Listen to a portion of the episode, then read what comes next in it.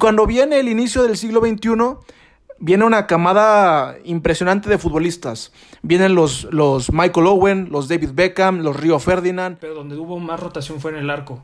Que hubo muchos arqueros, que era tanto David Seaman, Paul Robinson, David James, uh, Robert Green. Entonces vemos que son eh, un área donde estaban teniendo una gran falencia, como me comentabas. Tienen grandes jugadores. Para mí el, el mejor lateral del mundo, de la historia, sale de Inglaterra. No tienes tantas figuras, tantos jugadorazos los egos son inmensos, pues. Entonces, imagínense lidiar, y aparte de los egos, las rivalidades entre equipos son inmensas. Entonces, imagínate que el capitán de, de Liverpool se quiere imponer al capitán del United.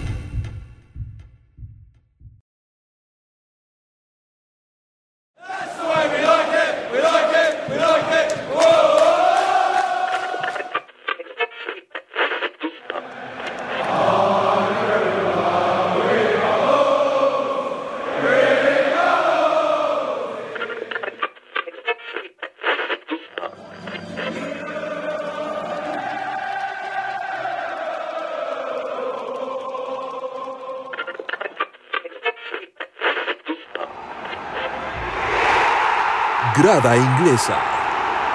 Hola, ¿qué tal? Bienvenidos a una nueva edición de Grada Inglesa, una mirada a la mejor liga del planeta, desde el lugar donde nace la pasión. Aquí no importa si eres de Old Trafford, de Anfield Road, de Craven Cottage, de, Emirates Stadium, aquí todos son bienvenidos.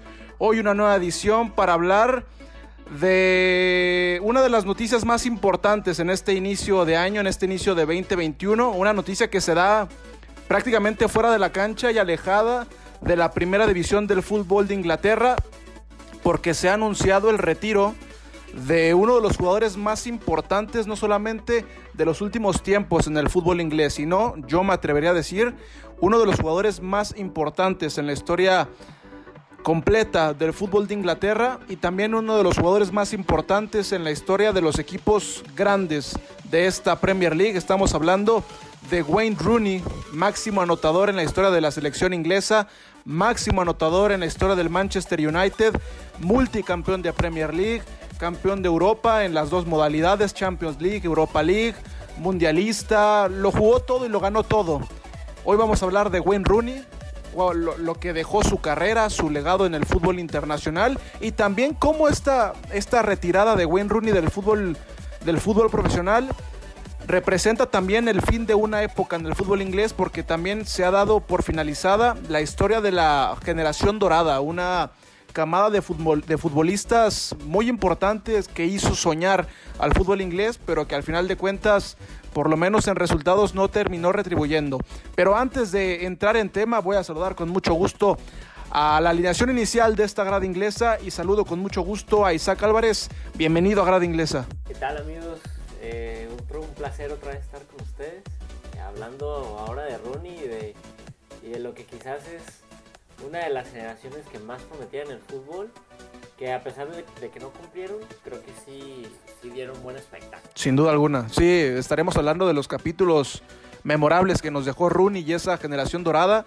También saludo con mucho gusto a Alfonso Salmón. Salmón, bienvenido a Grada Inglesa. Muchas gracias, Gera. Este, pues gracias por la invitación otra vez. Y sí, hablar de Rooney, para los que les tocó un poco de la, de la, de la época donde no estaba dominando Cristiano Ronaldo y Messi, Rooney es un, es un nombre propio, yo creo. Y este. Y pues, de, pues yo soy un poco más grande, entonces de mi época yo sí me acuerdo despertar los sábados o los domingos, este, prender la tele y ver partidos del United o de en general de la Premier League y ver precisamente a Rooney hacer maravillas ahí en la cancha. Sí, sí, sí, buenos tiempos con las narraciones del Bambino Pons, aquellas ocasiones que eran las transmisiones vía Fox Sports, hoy por lo menos para, para México el fútbol inglés va vía Sky, son tiempos diferentes, pero sí, eh, creo que todos los que estamos arriba de, los 20, 21 años recordamos esas, esas grandes mañanas de fines de semana. Y por último, saludo con mucho gusto a Rodrigo Cervantes. Roy, yo sé que esta noticia te pegó fuerte porque es uno de los últimos grandes ídolos del Manchester United. Sí, amigos, muy buenas noches a todos. Sí me caló lo más profundo la retirada de Wayne Rooney, un gran estandarte para mi club de mis amores y como mencionaban sobre la generación dorada hay varios capítulos manchados, pero yo creo que coincido con Isaac al respecto de que dieron un buen espectáculo en cada una de las diferentes competencias. A ver, vamos iniciando y hay que hablar primero del señor Wayne Rooney, un, un auténtico fuera de serie no solamente por el tema futbolístico, sino también se daba a notar fuera de la cancha. Era conocido como el niño malo del fútbol inglés.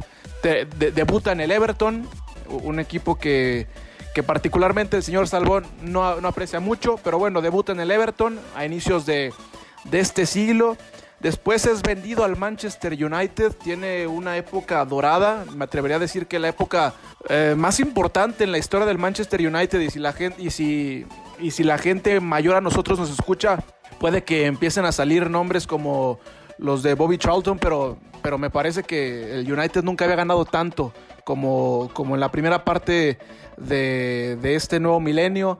Eh, después se da una salida un tanto complicada para regresar al Everton, se va a una aventura en la MLS con el DC United, regresa a Inglaterra para jugar con el Derby County y acá la hace de, entrenador, de futbolista y hace apenas unos días termina diciendo, ¿saben qué? Yo ya mejor me retiro y me voy a dedicar eh, primordialmente al área técnica. Yo les pregunto, ¿cuál es el mayor legado de, la carrera de Wayne Rooney, no solamente para la Premier League, sino para el fútbol internacional. Durante esa época, entre el 2007 2012, que fue la, época más fuerte de Rooney, yo me acuerdo haber visto en una semifinal de, Champions League un cartel enorme en Old Trafford en el que decían Wayne Rooney, el Pelé blanco. Y quizás, quizás ese era el potencial que tenía Wayne Rooney.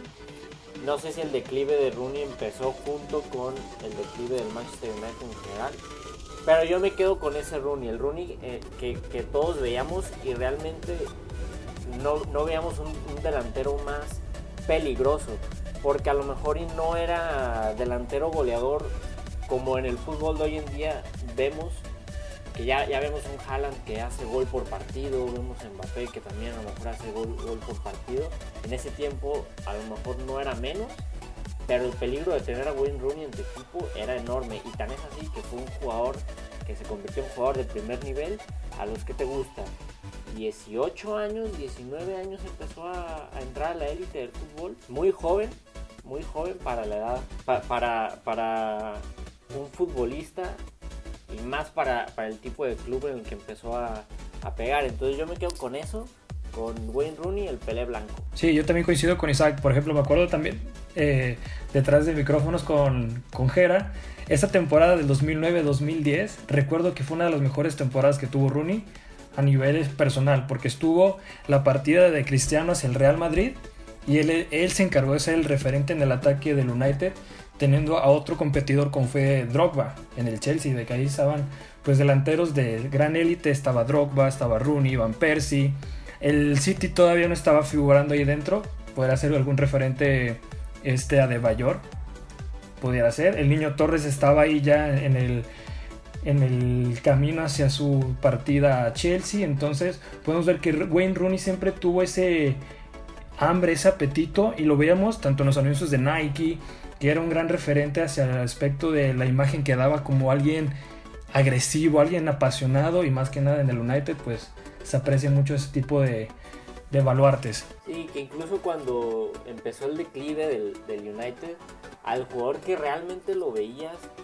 desesperado porque los demás jugadores corrieran junto con él, el que corría los 90 minutos, el que hacía a veces hasta de contención, siendo un, centro delantero nato, que de repente bajaba a, defender o si el club lo necesitaba era, era el, que distribuía balones, llegaba a jugar en las bandas, que, lo podemos definir como, como, como garra. Era muy versátil. Sí, y incluso yo yo me iría a también los resultados. Si hay un ídolo o si hay un referente a nivel histórico en Inglaterra, se llama Sir Bobby Charlton. Y él llegó a desplazar a Sir Bobby Charlton como goleador del United, que eso no es cualquier cosa. Y que incluso también lo, dejó, lo llegó a desbancar incluso de Inglaterra. Pues. O sea, no es. Hablar de Rooney no es hablar de cualquier persona porque realmente ha dejado en, los libros de historia ciertos este, récords. Lo que se dice es cierto, tiene una personalidad que pocos jugadores este, tenían. Este, incluso había una alusión, yo recuerdo que era precisamente el niño malo que estaba jugando en Old Trafford, que son los Red Devils, entonces era como la combinación perfecta. Y que incluso sin él, él estando en la cancha era, era un Manchester United diferente al que se veía si no estaba en la cancha. Como aficionado de Liverpool lo tengo que reconocer, ciertamente. Y llegó a ser tan dominante en su posición y llegó a darnos tantas joyas como esos goles de tijera que se aventaba dentro del área y que, y que llegó a estar nominado a varios Puskas también. Que al final de cuentas, este, yo creo que si se va es por la edad, es por una cuestión de que han, pues, ninguna carrera es, este, es, es este, infinita y él lo entendió, llegó a cierta edad. Él no quiso jugar con otro equipo este, en Inglaterra en una primera etapa, por eso se va a Estados Unidos y por eso cuando regresa, regresa ya pues un poco disminuido, pero entendiendo que también era normal, pues. Me acuerdo, ya a mí sí me deja esa, es un poco más reciente la imagen, pero sí me recuerda esa, ese pique que se avienta desde, desde el área es una jugada en Estados Unidos. Con el DC United. Eh, sí, con el DC United, que se avienta un pique desde el área contraria hasta más allá de media cancha a su edad, 35 36 años. Alcanza al jugador, le quita el balón, manda un centro y meten el gol para, ganar porque no tenían portero en ese momento. Se había ido a rematar el tiro de esquina. Entonces, ese tipo de cosas tenía Rooney, que no dejaba morir nada. No dejaba morir un balón, no dejaba este, dar por sentado ningún, ninguna situación este, si él estaba en la cancha y eso es de apreciar y es de valorar. ¿no? Sí, y creo que un punto importante de, esto último que mencionas es el liderazgo que tenía Rooney. Que creo que es algo que le está faltando al United, amén del buen momento que están atravesando en Premier League, porque muchas estrellas y muchos grandes jugadores han pasado por el United en la era post-Ferguson, pero creo que ninguno ha tomado el liderazgo que dejó Wayne Rooney, que me parece que es el último gran ídolo del Manchester United, porque primero fue mm, Scholes, fue Cristiano Ronaldo, fue Giggs, y creo que el último gran ídolo fue eh, Wayne Rooney. Se fue Rooney y creo que queda aún vacante ese puesto de liderazgo, porque no solamente es el tema de, que seas un fuera de serie con, tus dotes futbolísticos, hay que llevarlos también a, otro lugar, al, tema del liderazgo, y creo que Rooney supo tomar bien ese liderazgo en un equipo importante, y también otro punto que quería destacar es que, bueno, creo que aquí todos coincidimos en, que Rooney era en, su momento, en el ápice de su carrera, quizá el mejor delantero de todo el mundo.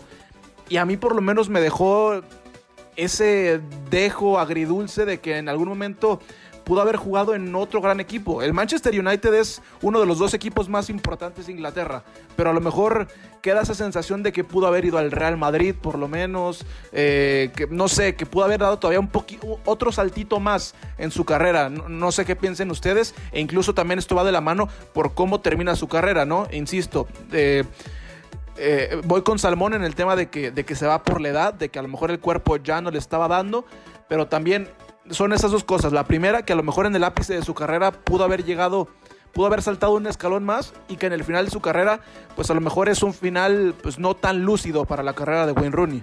Yo creo que, el hecho de que se quedara en, Manchester United ayudó a, solidificar la leyenda de Rooney. Que, que superara dos veces, como dice, como, como ya mencionó Salmón, que dos veces a, Bobby Charlton es lo que lo, que lo convierte y que hoy en día podemos decir que Wayne Rooney es una leyenda. No solo es una leyenda de Manchester United, también es una leyenda de, Inglaterra. Y, yo ahí sí difiero contigo. Precisamente creo que el hecho de que se quede en Manchester United hace, refuerza el, mito de, de, la persona. Sí, yo también coincido con Isaac. Por ejemplo, si se hubiera ido al Real Madrid, hubiera tenido una gran competencia con otros delanteros en el momento y en ese, en ese instante perderás tú como el protagonismo de me hubiera quedado con las ganas de ser el goleador histórico, una leyenda, tú hubieras quedado a medias. Entonces yo siento que cada jugador pertenece hacia, hacia las instituciones, por ejemplo podemos mencionar a Gerard, que estuvo en una gran parte en el Liverpool, que es un estandarte, que es un, que es un gran jugador y que es una leyenda de dicho club. Entonces como que cada jugador este, conoce o comprende más que nada la sensación para poder vivir en el lugar donde está y llevar a cabo ciertas metas personales que tengan y lograr aquellas pues menciones como leyenda como menciona Isaac. Sí, y aparte yo creo que es de esos nombres, o sea, si tú piensas en Totti, No te imaginas a Totti con otra playera que no la de Roma. Y a pesar de que debutó en el Everton, equipo chico por cierto, este, la realidad es que nadie lo recuerda en el Everton. Todos lo recordamos en el United. Y si se hubiera ido del. O sea, porque sabíamos que era el binomio perfecto, pues. El United de época estaba acompañado del Rooney, de, del Wayne Rooney, que era no solo el delantero estrella, sino el titular y el incluso capitán, pues. Se acompañaba a lo, mejor de un Roy Keane en, en sus épocas y a lo mejor alguien que podría estar un poco por encima, pero yo creo que ni tanto. Estaría como al nivel de Ryan Giggs de ese United, pues. Pero sin duda, si piensas en ese Manchester United de época, tienes que pensar en Rooney eh, en uno de los primeros lugares. A lo mejor junto con Giggs o con Van der Sar, que es lo que comentábamos ahorita. Eso no lo hubiera logrado si se hubiera ido a cualquier otro lado. Y yo creo que él era consciente de eso. Y yo creo que él también, de cierta manera, llegó a, a tener ese amor a la camiseta, de tener ese amor al United, como para no poder jugar, este, como para no poder este, abandonar por otro equipo grande el United. Y aparte, si estás en un equipo grande como el United en ese momento, pues ¿a, qué- a dónde te quieres ir? Pues eres, eres contendiente para ganar la Champions League, eres ganador de infinidad de, en ese tiempo Barclay- Barclays Pre- Premier League. Yo creo que no tenía mucha necesidad de- de cambiar, también él lo entendió. Y, este, y al final, pues por algo es un histórico del United. Pues. Sí, y, y- se, y se han nombrado nombres históricos en la historia del Manchester United. Lo de Sir Bobby Charlton, lo de Ryan Giggs, lo del Colorado Paul Scholes, Gary Neville. Y, a ver, mencionando, teniendo estos nombres en la cabeza, yo nada más les voy a, les voy a comentar algo. Antes de la llegada de Wayne Rooney a Old Trafford, antes de que el Manchester United pagara un aproximado de 25 millones de libras en ese entonces al Everton, que para el mercado actual sería una ganga, mucho más para lo que representa Wayne Rooney. Antes de la llegada de Rooney a Old Trafford, el United tenía 15 títulos, 15 de los 20 que tiene hoy en día, y tenía 3 títulos menos que Liverpool. En ese momento el equipo de Anfield era el más ganador de toda Inglaterra. También en ese momento eh, el Manchester United solamente tenía 15 Community Shield, hoy tienen 21. Y en ese momento el Manchester United tenía dos Champions League, hoy tiene tres. Y nunca habían ganado una Europa League, hoy ya ganaron. Entonces en ese sentido, esta, esta pregunta me gustaría que la comenzara respondiendo eh, Roy. ¿Creen que Wayne Rooney es el mejor jugador en la historia del Manchester United? Para mi gusto sí, porque pongámoslo. Ahorita si vamos viendo y preguntando a, gente como nosotros que son jóvenes, van a decir, pues yo nunca vi jugar a Bobby Charlton, nunca vi jugar a Dennis Law, que son jugadores leyendas de aquel de los 60s. Eh, Eric Cantona no pudo levantar una Champions League. Entonces vemos en ese sentido de que el amor o, lo que yo siento hacia este equipo pues es un conjunto de, de leyendas que está Vidic, Ferdinand, ah, Van der Sar ya se mencionó, Ryan Giggs, Cristiano. Y si vemos a alguien que fue un referente en el ataque, que tal vez con la partida de eh, Van Nistelrooy, que se fue al Real Madrid, ¿quién te queda en el ataque? Pues alguien que vino desde muy joven y se ganó un nombre propio que es Wayne Rooney. Entonces yo lo pondría como un histórico y como una leyenda actual. Yo por, por cuestión de gusto pre- prefiero a Paul Scholes. Se me hace un, un jugador del cual Manchester United eh, dependió más tanto que regresó del retiro para, volver a jugar. Creo que el, jugador ma- que, más peso le, dio al Manchester United fue Rooney. No sé si, si me explico. En gustos personales yo veo a, a, a pero siento que el peso que le dio Rooney es mayor al peso que le dio. Sí, yo creo que es difícil ponerlo en el primer lugar. O sea, obviamente si nos preguntan un top 5, pues, sin duda lo vamos a poner ahí, pero no estamos hablando también de cualquier equipo. O sea, también el United tiene históricos como Bobby Charlton, insistimos. Ryan Giggs que duró años en el United, que también es una figura emblemática. Este, precisamente Paul Scholes, Roy Keane, Edwin van der Sar, que, regularmente cuando se van jugadores como estos siempre nos preguntamos eso, pues. Yo recuerdo que cuando se retiró Giggs, no es el mayor referente en la historia del United, pues a lo mejor sí, a lo mejor no. Hay muchos nombres por los que poner, entonces yo no me atrevería a decir que es el mejor, pero yo creo que sí ha sido el más simbólico en los últimos 20 años, por lo que ha representado para la camiseta y por lo que ha, este, por lo que se ha visto, por, por cómo se identifica también la afición con, con el jugador. Probablemente los aficionados no se, no se identificaban tanto con un Ryan Giggs, porque Ryan Giggs era un- una personalidad mucho más tranquila, mucho más, este, no se metía en tantos problemas, no, no quería perfil más bajo. tanto en... Exactamente, un perfil más bajo. Y Rooney sí, Rooney le encantaba ser el centro de atención, por así decirlo, y se le daba. O sea, no es como que lo buscara, se le daba, se le daba por sí solo, pues. Entonces yo creo que en ese sentido puede ser. Sí, y, y aunando ese punto, creo que además de las condiciones futbolísticas, creo que Rooney tiene la, la, la ventaja que, que, le, que, le, toca estar en un momento histórico en el cual el, fútbol ya se había globalizado, ¿no? Quizá el ápice de la carrera de Paul Scholes, de Ryan Giggs, fue con menos reflectores, ¿no? Ya era, ya era el fútbol inglés, ya era la Premier League, ya era la liga más importante de todo el mundo, pero quizá todavía no tenía las, repercu las repercusiones que tenía hoy en día, ¿no? Y, y llega Wayne Rooney y le toca el, el, boom también de Cristiano Ronaldo, los Carlos Tevez. Eh, no sé, creo que también en ese sentido Rooney tiene, tiene ventajas sobre los otros históricos. Y quizá yo estaré diciendo una locura para, para la gente. Eh, para, para, la gente muy ortodoxa del Manchester United, este, estas comparaciones son muy difíciles porque no puedes comparar un jugador de los 60 con un jugador de, del siglo XXI. Sé que es complicado, eran deportes totalmente distintos, contextos distantes, pero a título personal yo sí creo que Wayne Rooney es el jugador más grande en la historia del Manchester United, por lo menos en estadística, por lo menos en títulos. Porque no creo que los Bobby Charlton hayan ganado lo que ganó Rooney, el Manchester de Rooney. Incluso eh, en el momento más importante de los Ryan Giggs, de los Paul Scholes, yo creo que no ganaron tanto como lo, lo que ganó eh, Wayne Rooney. Y, y, bueno, yo con esa me voy, pero sin duda alguna eh, en, equipos de esta trascendencia los nombres sobran. Pero bueno, eh, esta ha sido la carrera de Wayne Rooney. Y su despedida también marca el término de una era en el fútbol inglés, porque se ha dado por finalizada la generación dorada. Eh, creo que todos hemos escuchado en muchas elecciones, en algún momento de la historia, que hay una generación dorada, ¿no? Eh, puedo pensar en el contexto más cercano, la selección mexicana, ¿no? Esta generación dorada a partir de la medalla de oro. Eh, con Bélgica se habla ahora de una generación dorada con los Kevin De Bruyne, con los Hazard. Eh, con Argentina al inicio del milenio, con Marcelo Bielsa, eh, todas las elecciones han, han pasado por, por, esos, por esos puntos y lo mismo pasó con Inglaterra al inicio de, del nuevo milenio. A ver, creo que todos coincidimos en que Inglaterra es, es una pieza fundamental en la historia de este deporte, ¿no? Porque, porque ahí nace, porque ahí se convierte en un deporte profesional, porque ahí están los equipos más históricos del mundo, etcétera, etcétera, etcétera. Pero en temas de selecciones, no sé cómo lo ven ustedes, pero siempre había sido una selección de medio pelo, esa es la realidad, porque nunca había sido una selección competitiva, porque, porque más allá del campeonato mundial en el 66, pues realmente nunca ha ganado nada más importante.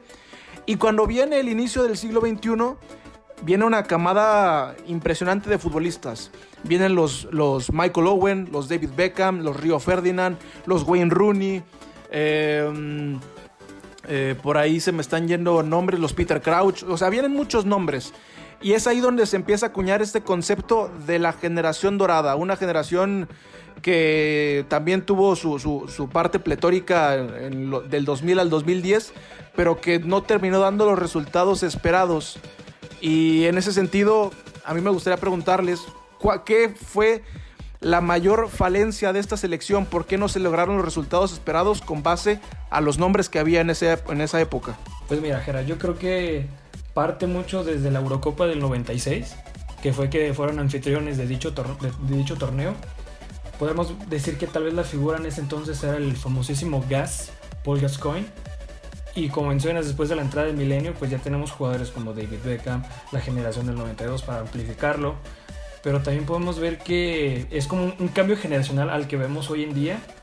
Que tal vez en el Mundial del 98 contra Argentina ahí sí fue como el error que pudieron haber sucumbido. En el Mundial del 2002 contra Brasil. 2006 no se diga contra Portugal. 2010 con ese partido infame del árbitro con el error de, del gol de Frankie Lampard. Entonces son varios jugadores que vemos que tuvieron una trayectoria, eh, Frankie Lampard, Gerard, uh, Paul Scholes, todos, pero de fin de cuentas hay muchos jugadores que tal vez tenían mucha rotación, pero donde hubo más rotación fue en el arco. Que hubo muchos arqueros, que era tanto David Seaman, Paul Robinson, David James, uh, Robert Green. Entonces vemos que son eh, un área donde estaban teniendo una gran falencia, como me comentabas, pero que los que estaban presentes hacían su chamba, pero la parte fundamental estaba en el arco, que era el donde no tenían solidez. Yo también voy por un. bueno. Yo también voy por, por un problema de mentalidad. Eh, sí, y, y creo que ya lo, ya lo había mencionado antes en una entrevista. Este, no acuerdo si fue Gerard o, o Lampard, pero sí, sí había una presión muy fuerte de la prensa sobre esta, esta generación dorada y quieras o no, pues eso pega en, la mentalidad del, jugador, más en un, en un país como Inglaterra que, que respira y exhala fútbol. Sí tienen grandes jugadores, para mí el, mejor lateral del mundo, de la historia, sale de Inglaterra, que es Ashley Cole. Pónganle como le pongan, pero la neta, para mí es, el mejor de la historia. El más completo, el que, el que mejor ataca y a lo mejor defendiendo es normal. Bueno, normal dentro de jugadores leyenda, vamos a ponerle, porque sí, aunque te rías, era, es un jugador leyenda. Pero es muy bueno y el mismo Cristiano Ronaldo dijo, el, ju- el- el jugador más difícil que tuve fue Ashley Cole. Entonces, a lo que iba es, fíjense la- las, las actuaciones de Ashley Cole en, en selección y eran totalmente malas. Y la prensa exige, exige, exige y al final los jugadores no tuvieron esa mentalidad para poder ir hacia adelante. Recordemos que llegan como favoritos al Mundial del 2010 y empiezan el Mundial con, con fiascos. Pasaron de milagro a, a- a la siguiente etapa en el Mundial y ahí fue como que el punto de quiebre que yo siento que muchos jugadores dijeron, pues si no fue aquí, nunca va a ser. Y ten en cuenta que la Eurocopa del 2008 no, no asistieron, también por lo mismo como mencionas tú, Isaac. Sí, sí, también la, la- la Eurocopa del, del 2008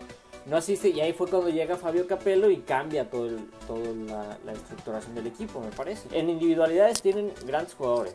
Este, Ashley Cole, como lo mencionaba, John Terry, eh, que John Terry también se, se metió en, en problemas con compañeros de equipo, hay que, hay que incluir eso, había muchos problemas entre equipos la rivalidad de Steven Gerrard y Frank Lampard, si podían jugar juntos, si no podían jugar juntos, y al final los mismos jugadores dijeron, pues es que esta rivalidad la está inventando la prensa. Todas esas cosas afectan el psique de un equipo y al final no pueden, no pueden rendir como, como deben de rendir. Quizás el que mejor rendía es el, el jugador que precisamente el programa de hoy le estamos rindiendo un mini homenaje, que es Wayne Rooney. Es el que mejor recuerda en la selección y quizás por ahí Steven Gerrard. Los demás jugadores sí tenían muchos problemas en, en mentalidad y que no podían soportar a la prensa inglesa. Sí, y bueno, yo también creo que son tres aspectos. Por un lado, y, el- y creo que el más deportivo que podemos hacer es que si bien tenían una... Donde, donde vieras, eh, la posición que vieras tenían un jugadorazo, pero en una posición sumamente importante no tenían un jugadorazo que era la portería. Totalmente. Y siempre el comentario era de la selección inglesa, le falta portero.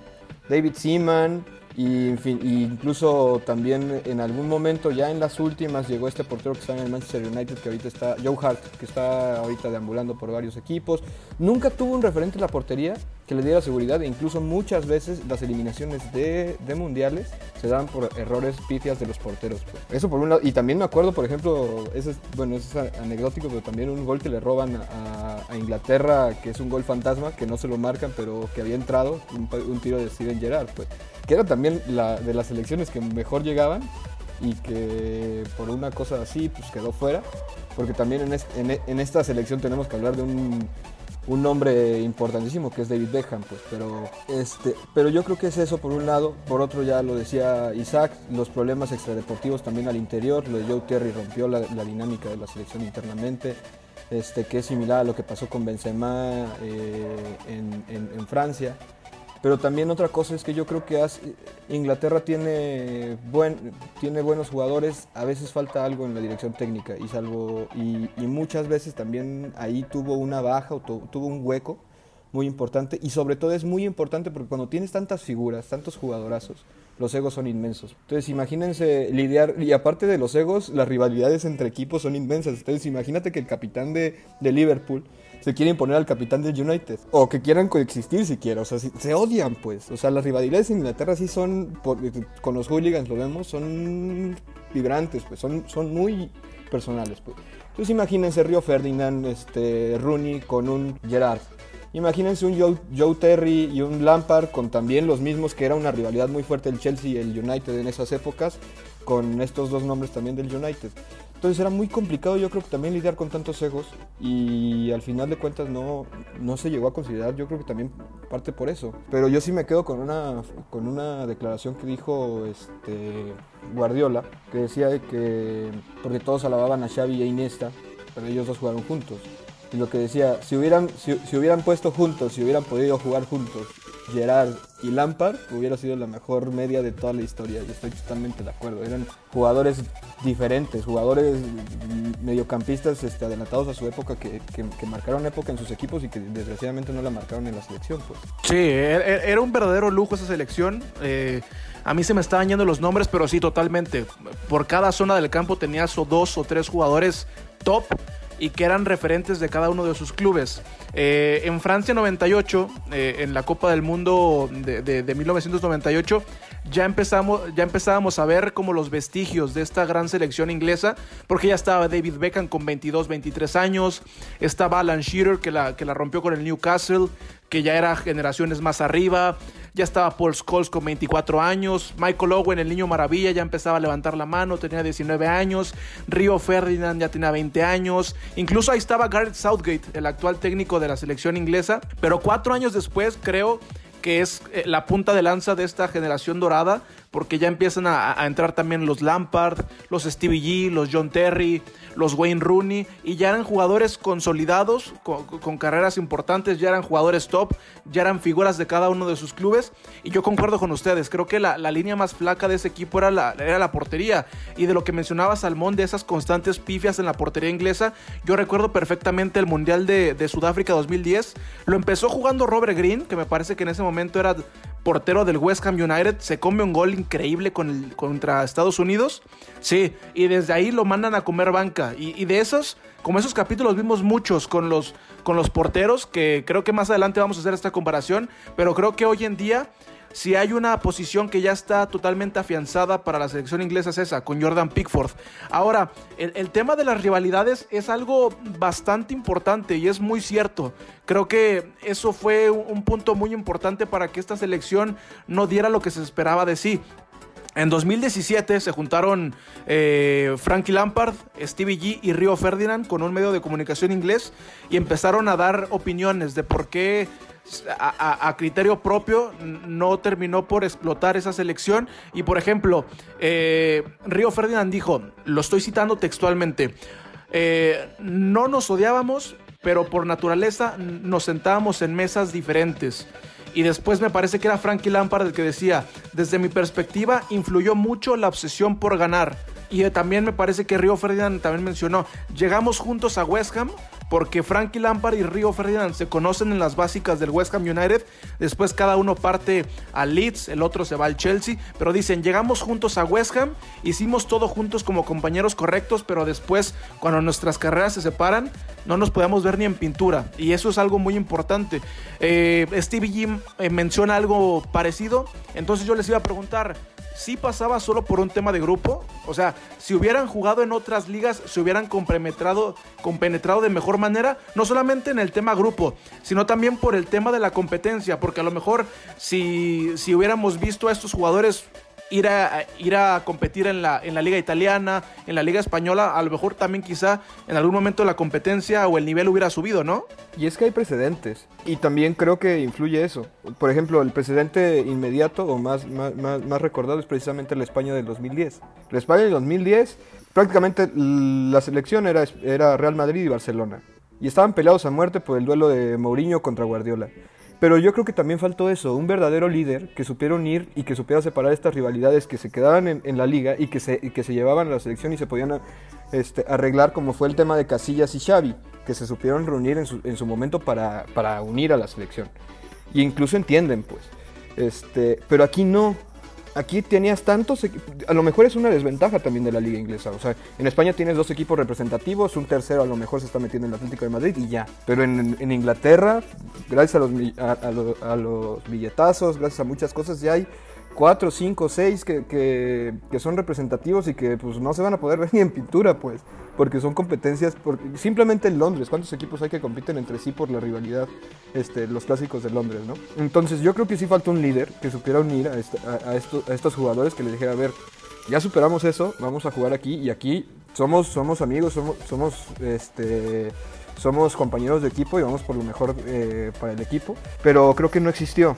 Había tantos líderes, había tantos egos que no les permitió tener un solo líder que pudiera organizar y que a lo mejor Río Ferdinand podía ser ese líder, pues, pero no, no, no lo afrontó en su momento. Y por otro lado eso también, de que al final de cuentas hay tantos equipos en la liga inglesa que es difícil coexistir con tantas rivalidades, pues, o sea, si no estás peleado con el de Liverpool, estás peleado con el del Chelsea, pues si no estás peleado, y, tú incluso ahora con, si no eres del Tottenham estás peleado con el del Arsenal, con el del Arsenal y aparte con, con, el del Chelsea, pues, o sea, sí es una cuestión difícil, pues. Sí, que incluso la, la, Federación Inglesa ha hecho algo, algo muy inteligente como para intentar eh, hacer esa armonía, que es, es este promocional o es esta, esta frase que ya parece que los, los jugadores, la afición misma adoptaron esta frase como parte de, la como parte simbólica que es It's Coming Home. O sea, viene a casa, el trofeo viene a casa porque el fútbol es inglés. Eso hace, quieras o no, que la afición le exija o le pida a los jugadores que exista esa, esa misma armonía, que los jugadores tengan un, un, motivo en conjunto y ayuda. Y también ayuda el hecho de que Southgate haya estado eh, dentro de esa, de esa misma selección. Ayuda a que, a que empiecen a hacer armonía y es por eso que siento yo que esta nueva generación, sin ser una generación dorada, haya llegado un poco más lejos. Y también yo creo que algo que pudo haber afectado es que si había una selección bastante potente, también en la banca no había tampoco el, mismo, el mismo nivel que había en la cancha, a lo mejor no había en la banca.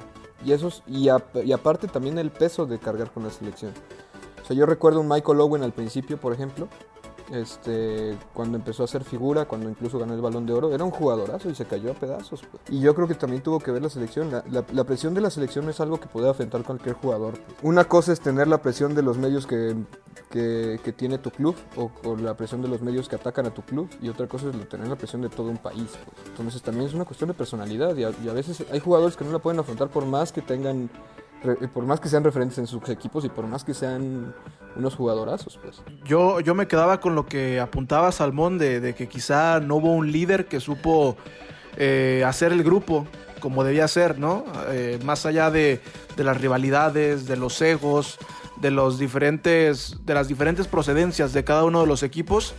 Y en esa misma entrevista que yo les mencionaba, eh, sale Steven Gerrard diciendo algo muy parecido, que para él en ese momento la selección inglesa necesitaba un técnico que fuera mucho más grande que todos esos jugadores en su forma individual. Incluso él hablaba que en ese momento para él Rafa Benítez era una gran, una gran opción para haber dirigido a, a la selección inglesa, pero dice que a lo mejor al español eh, no le acomodaba ser técnico de una selección. Y, en, este, y en esta ecuación hay que, hay que mencionar los nombres que llevaban las riendas de la selección inglesa. Estuvo un viejo conocido del fútbol mexicano, es Ben Goran Eriksson, eh, mucho tiempo dirigiendo a selección nacional. Fabio Capello, que en su momento era el técnico de selecciones mejor pagado de todo el mundo, y ninguno terminó por dar los resultados con todo el capital humano que tenía. Entonces, ¿ustedes creen que con otro técnico la historia de esta selección inglesa hubiera cambiado, ¿ustedes qué técnico de la época hubieran metido en esa ecuación? Lo de Rafa Benítez no me parecía descabellado, ¿eh? Incluso, eh, José, incluso José Mourinho, en ese, ya para ese tiempo, ya era un técnico consolidado con el Chelsea. Sí, yo creo que, bueno, dependiendo de cómo fueron todos los, los pasajes de los diferentes técnicos que fue Sven Goran Eriksson, después de él fue Stig McLaren que no concretaron la, la Eurocopa del 2008, luego Fabio Capello, Roy Hodgson y hasta ahorita con Southgate han como tenido esa base, pero quién sabe, porque imagínate, si hubieran puesto así como un técnico eh, eh, interino, por así decirlo, que hubieran hecho a, Ferguson o a Mourinho en este caso, que ya conocen como las bases de las de la competencia, de lo que es la liga, lo que representa, no creo que traer a otro personaje externo a la Premier League favorecería hacia el juego que tenían, como ustedes mencionan, esa falta de ego, bueno, más bien exceso de ego, de que no tienen esa parte como de la unión, que cada quien puede hacer lo que quiera, pero no tienen esa conjunción, esa armonía. Y que hoy en día podemos ver que tanto alguno que juega en Burnley, que puede jugar en West Ham, que puede jugar en X o Y, tienen esa solidez de que se entienden, de que ya se conocen desde un trabajo, pues puede ser que desde Toulon del 2011 para acá, que ya tienen más o menos Inglaterra ya las bases eh, para cada una de sus diferentes áreas, tanto para el arquero, de la defensa, el medio y el ataque. Porque ahorita me vino mucho a la mente de Wayne Rooney era el referente en el ataque. Y tal cual, eh, si vemos mundiales pasados, pues estaría Jermaine Defoe, Peter Crouch, jugadores que tal vez no eran grandes este, referentes de sus equipos y de que no tenían esa hambre de gol y que los pocos que estaban, entonces tendrías que darle e, esa cierta tutela a los jugadores presentes. Sí, Roy mencionó algo muy importante, que el, técnico, el, técnico de, la selección inglesa tiene que salir de, del, fútbol inglés. Creo que todos nos vamos a, quedar con las ganas de haber visto a un Alex Ferguson en la selección o incluso un, un Arsene Wenger en la selección. Me parece que hubieran sido las mejores decisiones, sin embargo, dirigir la selección inglesa siempre ha sido un, trabajo complicado, un trabajo demandante, aunque sí es quizás el, trabajo mejor pagado como director técnico en, en, ese país, es muy complicado. Tan, es así que me parece que el técnico más exitoso ha sido, ha sido Southgate, al menos en los últimos años. Yo creo que sí necesitan un referente histórico de,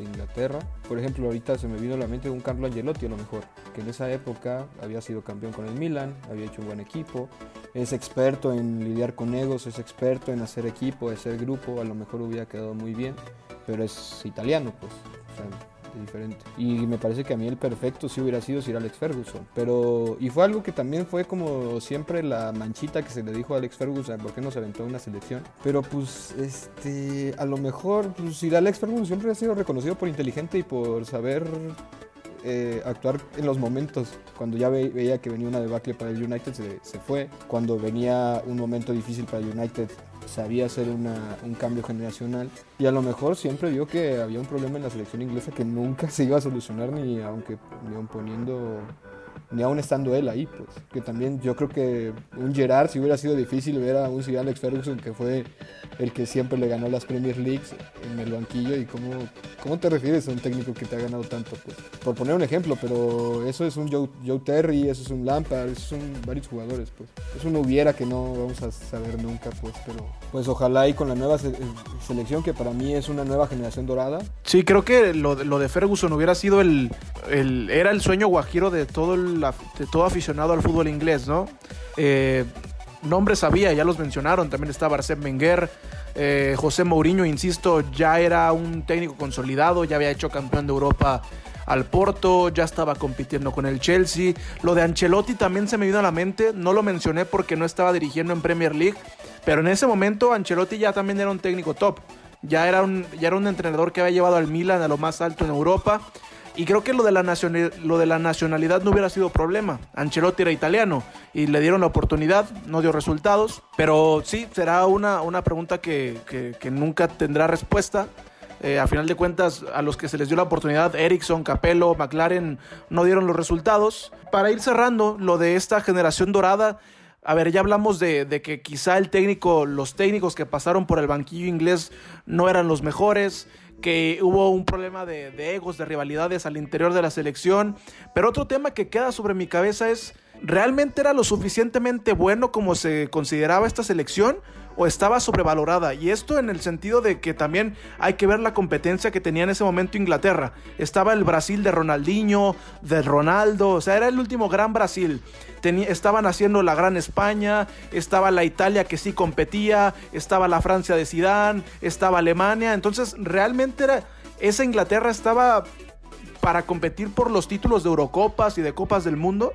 Como conjunto sí está sobrevalorada y creo que el, tiempo lo demostró, pero en individualidades me parece que sí podemos hablar de una generación dorada. Fuera, fuera de lo que llamamos el equipo inglés, sí es una generación dorada, son nombres muy importantes en el fútbol, pero como conjunto ya, ya vimos, el, el, tiempo nos ha dicho. Sí, yo también coincido, más que nada por el, el ejemplo del Mundial del 2002 que tenían la fichita de que calificaron en el último partido con un gol de David Beckham.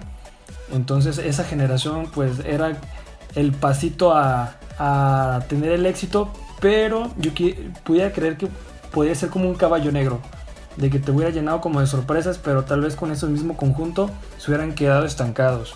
y lo pudimos ver en 2006, 2010 y 2014. Yo creo que los resultados sí nos dicen que está sobrevalorada, pero para mí en el papel no. Al final de cuentas duró mucho tiempo. Esa selección, esa selección, esa generación dorada empezó muy joven. O sea, desde el Mundial del 98 ya empezaba a sonar y duró hasta el Mundial del 2010. Incluso a lo mejor algunos llegaron hasta el 2014. O sea, duran mucho tiempo, pues. Ya no hay el pretexto de que te tocó jugar contra la generación de Zidane. Pues Zidane en el 2006 se retiró. Ya no te tocó la...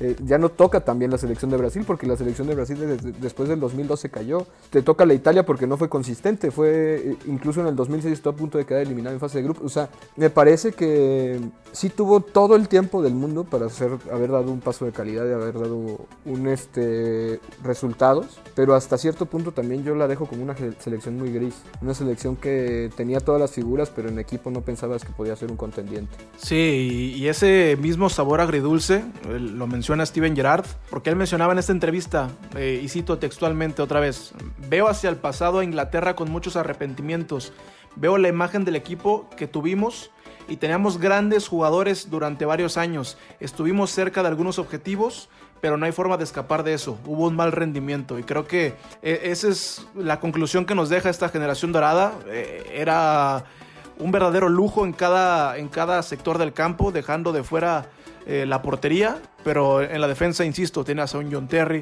tenías a un Rio Ferdinand, en el medio campo tenías a Frankie Lampard, a Stevie G, tenías a Wayne Rooney, a Jermaine Defoe, a Michael Owen.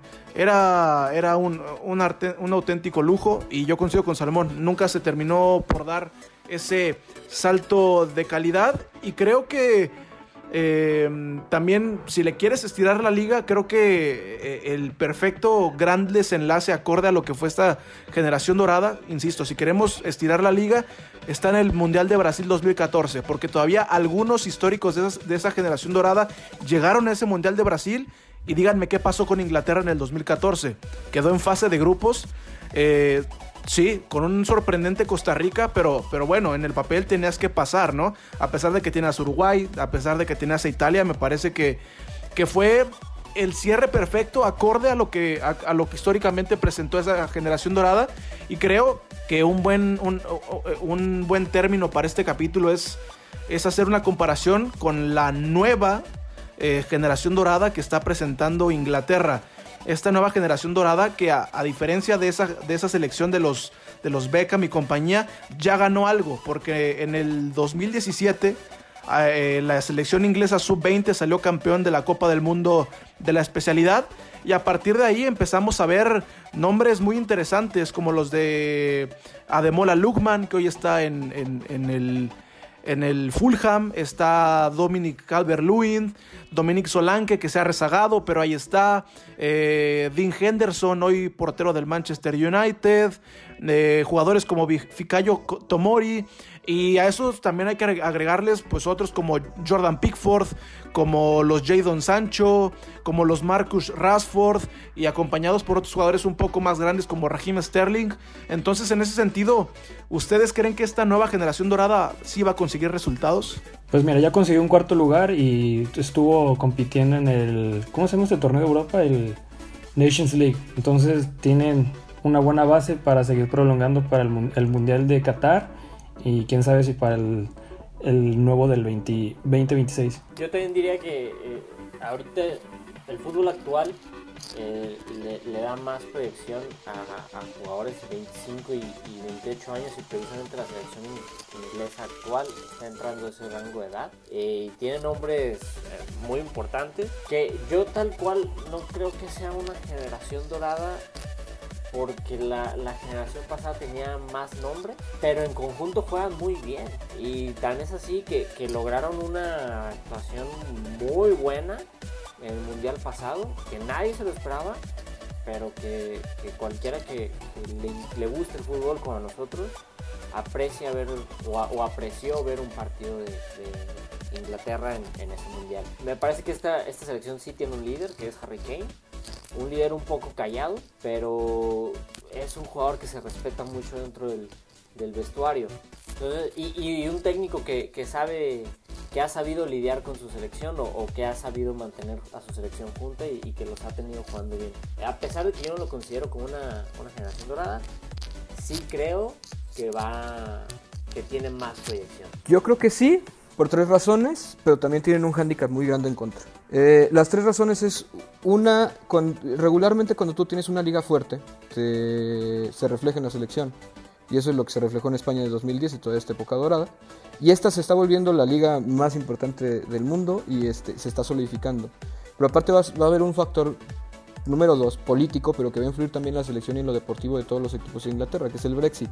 ¿Por qué? Los últimos años siempre fue el pretexto, yo creo, pero también fue una justificación para la selección de que no podía llegar lejos, porque decía, es que nuestra liga permite más a los extranjeros llegar. Y entonces eso evita poder producir el talento de los ingleses. Entonces ahora ya no van a tener ese pretexto porque ya tienen una restricción por el Brexit. Ahora va a haber muchos más jugadores ingleses que estén, que estén jugando y aparte no en una liga cualquiera, sino en una liga de primer nivel. Van a tener un nivel muy alto en, en- en competencia y eso va a hacer crecer también. Y el tercer punto es que es una selección muy joven también. O sea, tú ves la media de edad y probablemente tiene 23, 24 años. Tienen mucho tiempo para hacer algo, algo grande y ya empezaron a hacer cosas grandes. Y además este, se junta con también cierta jerarquía, porque yo no creo que sea solo Harry Kane. Yo creo que también es un Jordan Henderson, por ejemplo, que ha demostrado que es un líder sin banda y que además este, ha dejado, como que ha entendido, Jordan Henderson siempre ha sido reconocido como un, como un líder que no tiene que ser líder y yo creo que entendió su papel también en la selección de Inglaterra. Harry Kane, tú eres, el, tú eres el capitán, tú eres el líder, voy a respetar eso, pero yo te voy a ayudar. Yo voy a ser un líder dentro del vestuario que te va a poder ayudar y que te va a poder, poder considerar esto. Porque incluso cuando sucedió lo de Sterling y lo de Joe Gómez, precisamente de las rivalidades que hablábamos, Manchester City contra el Liverpool, que es una rivalidad de últimos años, se resolvió muy rápido, pues. Y que también ahí tiene mano el, entrenador que en cuanto sucedió esto dijo, pues sabes que Sterling, muchas gracias, pero vete a tu casa. Y, supieron tomar, deci- y creo que están tomando decisiones correctas. Entonces yo creo que por esas tres razones sí pueden llegar muy lejos. Pero van a tener un hándicap en contra que es precisamente la generación dorada pasada y que es precisamente el estigma de Inglaterra. El estigma de Inglaterra ahorita es que es un equipo gris, que es un equipo que no, que se, que se, que se cae en momentos importantes, que no sabe Pecho frío. el paso de calidad. Pecho frío. Y quieras o no, es, un- es una carga que a lo mejor ellos no tienen por qué vivir, pero van a tener que vivirla. Pues.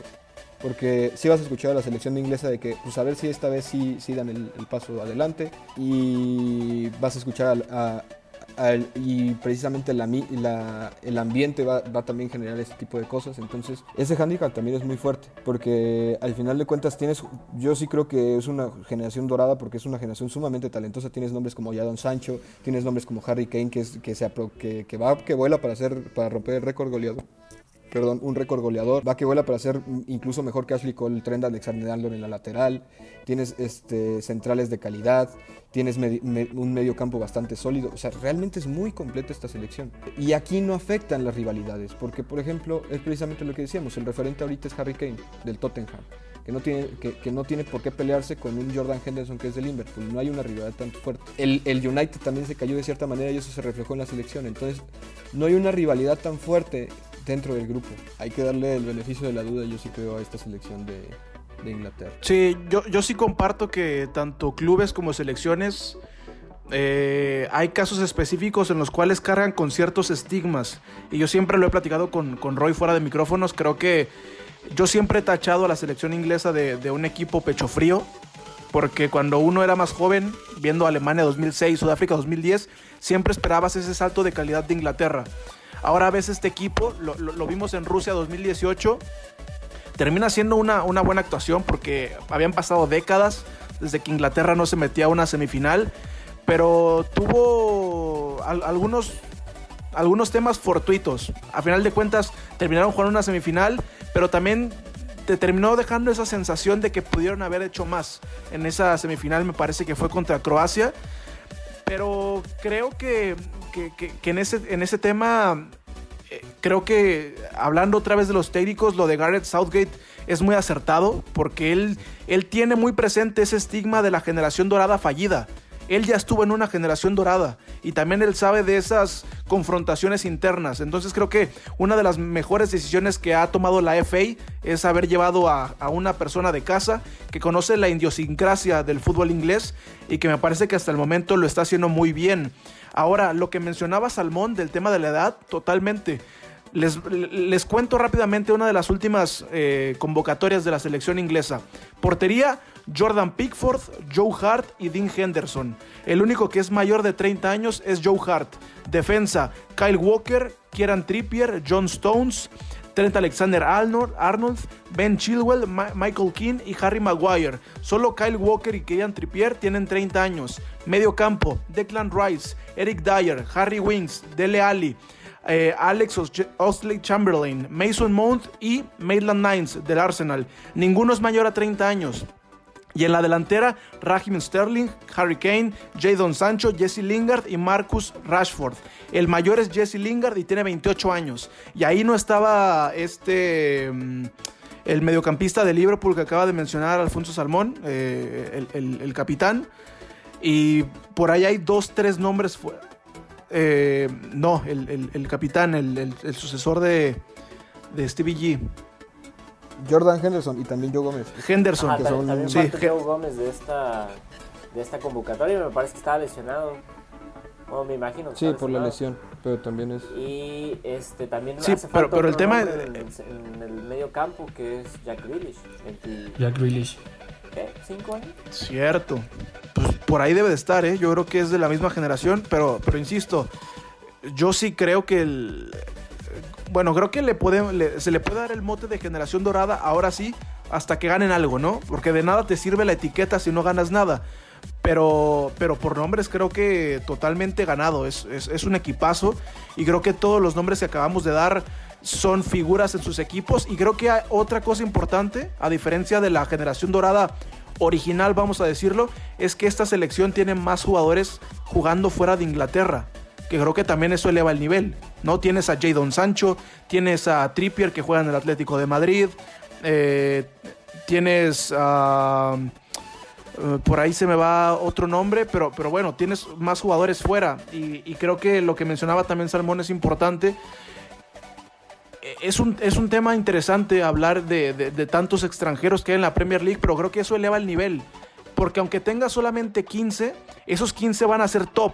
Porque eso te quiere decir que si pueden competir contra el sudamericano, contra el africano, contra el alemán, contra el español, es porque tienen las cualidades, a pesar de que solamente sean 15 y a lo mejor si bajas las restricciones van a ser 50, pero a lo mejor esos 50 no, van a ser del mismo nivel.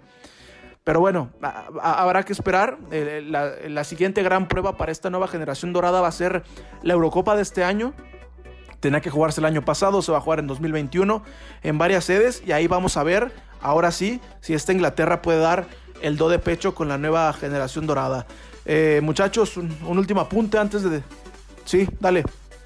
Y rápido también, una, una virtud también de Southgate, a diferencia de todos los técnicos anteriores de, de Inglaterra, que incluso en Inglaterra también, en todos los equipos, es que es muy joven. Este, a o sea, si tú ves la media de edad de todos los técnicos en Inglaterra es muy alta. Y regularmente también de los seleccionadores anteriores es muy alta. Entonces, tener una selección joven con un técnico joven que aparte ya ha tenido experiencia en, inferiores es una ventajota que díganme si no, ahí lo tienes con Guardiola y este, bueno, en selección estuvo, pero ahí lo tienes con varios técnicos que, que han dado la sorpresa precisamente innovando, pues.